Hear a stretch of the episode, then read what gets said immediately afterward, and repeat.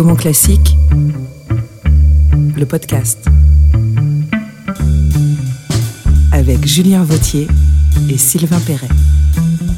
Carambolage est un bel exemple des incompatibilités foncières et complémentarités ponctuelles des deux pyrotechnies majeures du cinéma popu de ces années-là, l'une verbale et verbeuse, l'autre faciale et physique.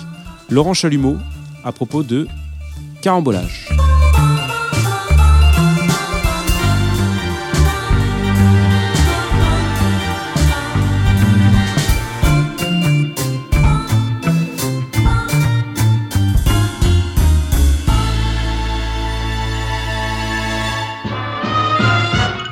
Vacances, joie de l'air pur, ivresse du plaisir, paradis de la nature retrouvée.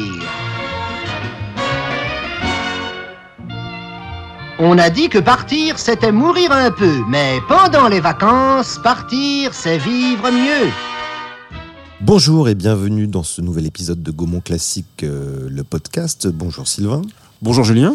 Nous allons poursuivre notre entretien avec Christophe Ernaud autour de la figure de Louis de Funès en se focalisant euh, aujourd'hui sur un film, Carambolage, une pépite largement oubliée du cinéma français, comme le précise euh, Laurent Chalumeau, que tu viens euh, de citer, dont le long article qu'il consacre au long métrage de Marcel Bluval. Bonjour Christophe. Bonjour. Dans le dernier numéro de la revue Schnock, qui, est consacré à Louis de Funès, il y a cet article assez passionnant et assez savoureux de Laurent Chalumeau, qui est un écrivain euh, qu'on ne remet pas assez en avant parce que il a fait Fuck, il a fait Maurice le Siffleur, qui est adapté par un film qui s'appelle Le Siffleur à l'écran. Les arnaqueurs aussi, bonus, kiff, VIP. Il faut redécouvrir euh, Chalumeau. Ce qui est intéressant, c'est que il y a une proximité, je trouve, du style de Chalumeau avec Audiard. Je trouve qu'il y a un truc un peu évident que Laurent Chalumeau parle de Audiard. Et oui, bien sûr. Mais d'ailleurs, alors pour faire un peu d'histoire dans l'histoire de Schnock, c'est que on avait parlé de faire un, article sur ce film à l'époque du numéro Audiard, c'est-à-dire il y a cinq ans maintenant, et ça s'était pas fait parce qu'il avait choisi un autre sujet en. Mais j'avais compris euh, lors de cette discussion qu'il aimait beaucoup ce, ce carambolage. Donc c'était resté dans un coin de ma tête. Et quand il a fallu euh, solliciter pour euh, savoir si ça l'intéressait ou pas de bosser sur De Funès, ça m'est revenu ce truc de carambolage et euh, je trouvais que c'était là encore pour la revue Schnock un angle très intéressant et un film un peu de connaisseur quoi, un film pointu qui est pas connu. Euh, tout semblait parfait pour que Chalumeau écrive là-dessus. hein. Oui, ce qui peut sembler un peu paradoxal entre Michel Audiard, le, dialoguiste, et Louis de Funès. On oublie souvent que les deux ont collaboré à plusieurs reprises, alors parfois dans des petits rôles. Hein, C'est-à-dire que un des tout premiers films que Audiard dialogue, il y a une réplique, euh, Allez-y Franco mon général, qui est édite par Louis de Funès. On a souvent tendance à dire que euh, Louis de Funès et Michel Audiard, ça donne un truc qui ne marche pas. Moi, je fais partie de ceux qui sont pas vraiment d'accord. On est très peu. hein. Moi, je, je connais que moi et moi, qui, qui pour ça, que je trouve Non, mais moi, je, attends, moi, je te, je te suis là-dedans. Ah, nous sommes deux. Nous sommes Je deux. parle dans le numéro, dans la filmo, je parle du gentleman euh, d'Epsom et je parle aussi de ce très bon euh, Une souris chez les hommes, qui est du Audiard euh, de compétition aussi, quoi. Donc, euh, petit aparté en lisant un extrait de cette interview de Louis de Funès vu par Denis Saval. Euh, De Funès s'est plaint au producteur en lui disant que je ne parlais pas. Or, c'était lui qui ne me disait rien. Ce n'était pas quelqu'un de foncièrement sympathique. Il était très spécial. Je n'ai jamais eu de rapport de ce genre sur un plateau de cinéma avec quelqu'un d'autre. Il était très indifférent, effacé tout le contraire de ce qu'il était dans ses films. Donc, euh, ah bah ça, c'est c'est super. En plus, euh, venant de Dany Saval, qui est Madame Michel Drucker à, à la ville, c'est Oui. quand même. euh, il faut vraiment qu'il ait été pas sympa du tout pour que 60 ans après, elle continue à, à sortir ça, quoi. Je trouve ça, et c'est génial. Alors revenons à, à Carambolage. Carambolage est l'histoire d'un jeune Jean-Claude Brialy qui doit faire face à tous ses directeurs successifs, avec en haut de cette pyramide Louis de Funès, Donc il travaille dans, dans ce qui est une agence, Une de, agence de de voyage, Club qui est- Med, qui est euh, totalement l'heure. calqué sur le Voilà. club Méditerranée, qui ont des bureaux, qui ont leur siège Champs-Élysées. euh, sur les Champs Élysées, et tout va être un jeu de hiérarchie et donc de la géographie de ces bureaux entre le rez-de-chaussée et les étages supérieurs. Euh, d'un jeune euh, Jean-Claude Brialy euh, totalement arriviste, Oui, prêt à tout, très longue voilà, et prêt, prêt à tout pour pour, pour- monter les étages et avoir une augmentation pour pouvoir épouser la femme euh, qu'on lui promet et aussi euh, subvenir aux besoins de sa maîtresse. de sa maîtresse, qui est jouée par Sophie Damier. Le président directeur général est donc joué par Louis de Funès. Et euh, il sera un peu plus tard dans le film confronté aussi à un savoureux personnage de flic euh, policier joué par un jeune Michel Serrault. Martin, Monsieur le directeur général Bien que vous ne fassiez pas partie des cadres, peut-on connaître votre opinion? Oh, La même que la vôtre, monsieur le directeur général. Voilà quelqu'un d'intelligent. Voilà quelqu'un de lucide. Soyez où, Martin Messieurs, parlons net. Que votre projet publicitaire soit lugubre comme un gala de bienfaisance, passons. Mais il est parfaitement inefficace. Et cela, messieurs, je ne le tolérerai pas. La propagande de papa est morte. Nous ne sommes plus là pour séduire, mais pour faire peur. J'entends, vous m'entendez, monsieur, écoutez-moi pour ça, écoutez-moi, écoutez-moi, écoutez-moi. J'entends que dans deux mois, un million de travailleurs exsangues se ruent sur nos villages de toile comme un troupeau de buffles affolés par les feux de la savane. Il faut pas oublier non plus la, la, la réalisation de Marcel Bluval, qui a pas fait grand-chose euh, au cinéma, mais... Euh, il... C'est surtout un homme de télé. Il oui, un, on, on, on, connaît l'homme de télé, mais il a fait euh, donc il a fait le Monde Charge, il a fait Carambolage et puis après il a dû faire un film dans les années 80 dont je me rappelle plus le nom. Si, le plus beau pays du monde. Mais déjà, alors remarquez la, la comment dire la qualité formelle de ce film qui est très très bien réalisé, des excellentes comédies comme ça, ça fait toujours plaisir de voir des, des films bien chiadés comme ça, un beau noir et blanc avec des plans intéressants et tout ça. Alors après, en effet, il y a l'histoire qui est un truc très humour noir. Euh, un jeu de cadavres comme ça euh, exquis qui est pas habituel dans le cinéma français quoi. Euh, avec beaucoup d'inventivité aussi euh, de gags euh, visuels euh, un humour assez assez décalé assez anglais. Et là-dessus va se greffer et Audiard et Michel Audiard donc qui si j'ai bien compris est amené sur le projet par Alain Poiret. Oui. Parce que Audiard commence à le producteur du film. très successful et d'avoir Rodiard sur un projet comme ça, ça, ça, ça peut garantir euh, le succès. Et content de mélanger avec De Funès, qui lui aussi est une star euh, montante, qui est plus dans le registre euh, des grimaces et du comique visuel, quoi. Là où l'attention, euh, du film se fait, et où je trouve que moi ça se mélange bien, parce que on a un De Funès en fait qui en fait moins que d'habitude, moins qu'on le verra le faire après surtout et qui respecte plutôt bien le texte de, de, de Audiard, qui le dit bien. Et je trouve moi que ça se mélange très bien et que c'est un des rares exemples où De Funès est un peu en, en dessous, quoi. Il n'en fait pas des tonnes, mais ça fonctionne, voilà. On ne peut malheureusement pas tout avoir.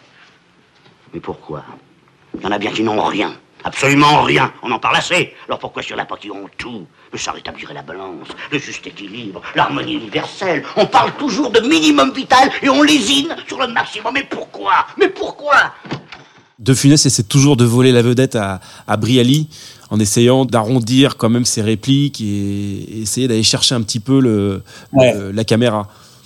Briali joue très bien ce qu'il a à jouer, mais c'est pas difficile d'écraser Briali, quoi. Donc euh, le scénario le veut, quoi, parce que c'est son patron et que le, Briali joue quand même un employé euh, minable, quoi, un peu. Hein. Donc euh, je trouve que ça fonctionne bien ce truc-là, moi. Donc euh, il joue un employé minable, mais quand même, il a une. euh, je, je contrebalance un tout petit peu. Moi, je trouve qu'il a une, une force à réussir à, à se glisser. Il est un peu à l'image de cette grenouille qu'il n'arrive pas à attraper euh, dans les couloirs de ses bureaux. C'est- C'est-à-dire qu'il, s- on veut l'écraser, mais il s'échappe tout le temps quand même. C'est comme s'il arrivait à se faire ultra fin, à se fondre et à pouvoir se glisser entre les mailles de tous les filets, et même Oui. du coup, à quand même réussir à résister un minimum à la, à la, à la présence et à la force de, de Louis de Funès.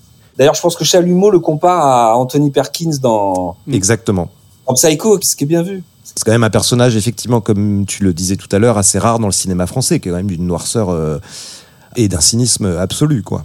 ça vieillit bien les, les trucs comme ça de méchanceté, de d'humour noir comme ça. C'est. Et puis il y a Sophie Daumier qui est extraordinaire aussi, qui est la, touche féminine parfaite dans ce repère de, de mâle euh, très 60s quoi. Et puis il y a Serrault qui euh, qui joue un rôle très obscur parce que c'est- il joue un flic qui est un ancien collabo qui a participé à la rue le, Rue Lauriston. à rue Lauriston, donc c'est euh, la Gestapo française. Et il y a plusieurs dialogues qui abordent ce, ce truc de la collaboration, ce qui est pas évident. Quoi. Donc, euh, Je me demande il y a, si, plus- ouais, il y je a me demande- plusieurs couches dans ce film. Il y a, c'est ça qui est intéressant. Ouais. Je me demande si c'est pas le premier personnage qui se moque, pas de la résistance, mais des, des collabos dans le cinéma français. Mais vous êtes fou, c'est le consul de Birmanie et sa femme. Les Birmans Et vous croyez ça, hein? Mais la Birmanie, c'est la route des Indes. Les Indes, c'est l'Orient. L'Orient, c'est la Chine. Et la Chine, c'est le péril jaune. De voir un peu leurs papiers aux Birmans. Si leurs passeports sont pas en règle, ils sont mûrs pour le troisième degré. La lampe dans les yeux, la règle en fer, et oui, quoi. Les moyens du bord. Puisqu'on n'a plus de baignoire. Vous êtes trop jeune, vous. Vous l'avez pas connu, rue Lauriston. Je n'ai pas eu ce plaisir. Une époque. Et puis 45, la pagaille. La canaille dans la rue. Dans un pays, quand on s'attaque aux sanitaires, c'est forcément la pagaille.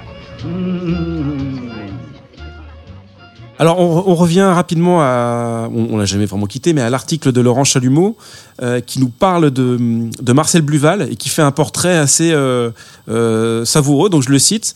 À l'oral, dans les suppléments du DVD, comme à l'écrit dans ses mémoires intitulés Un aller, Marcel Bluval fait clairement partie de ces gens qui se kiffent tant tout seul qu'on se sent dispensé d'ajouter notre adulation à celle qui se voue déjà. De peur de faire déborder un vase rempli à l'extrême. Un peu comme chez Claude Lelouch ou Johannes Farr, c'est d'autant plus fâcheux qu'il y a à l'évidence plein de choses à célébrer dans la carrière de cet homme de grand talent, à commencer par ce carambolage où les trouvailles abondent. À propos de Marcel Bluval, justement, c'est assez intéressant parce que sa réalisation est assez ample, assez cartoonesque. On pensait à Richard Lester avec ce grain de folie un peu particulier. Toi, tu m'as dit qu'il te faisait penser à un autre réalisateur. Oui, moi, ça me fait penser à Butati, cette façon de d'aborder l'espace euh, de ses bureaux, de les filmer, de filmer ces personnages perdus au milieu de ses bureaux comme des petites souris. Euh, L'intervention du son. Le film est, est rythmé par une voix féminine qui est dans les haut-parleurs de, de chaque bureau et qui annonce l'heure et certains préceptes un peu douteux. euh, Il y a un côté aussi, je trouve, moi, euh, la garçonnière de Billy Wilder aussi parfois. Dans les, euh, les, les scènes, bah, de toute façon, c'est quasiment un huis clos dans, la, dans, dans, dans cette société là de, de tourisme.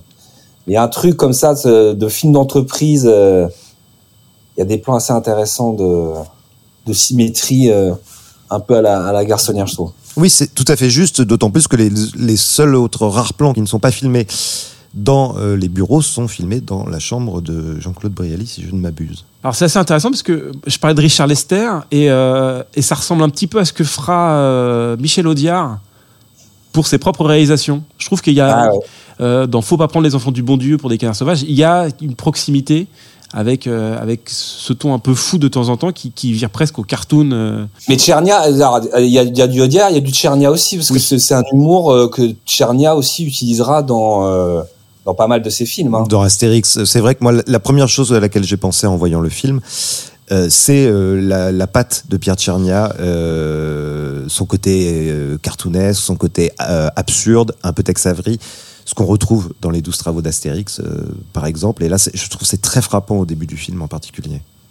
Ouais, ouais, ouais, il y a un humour qui est unique en France.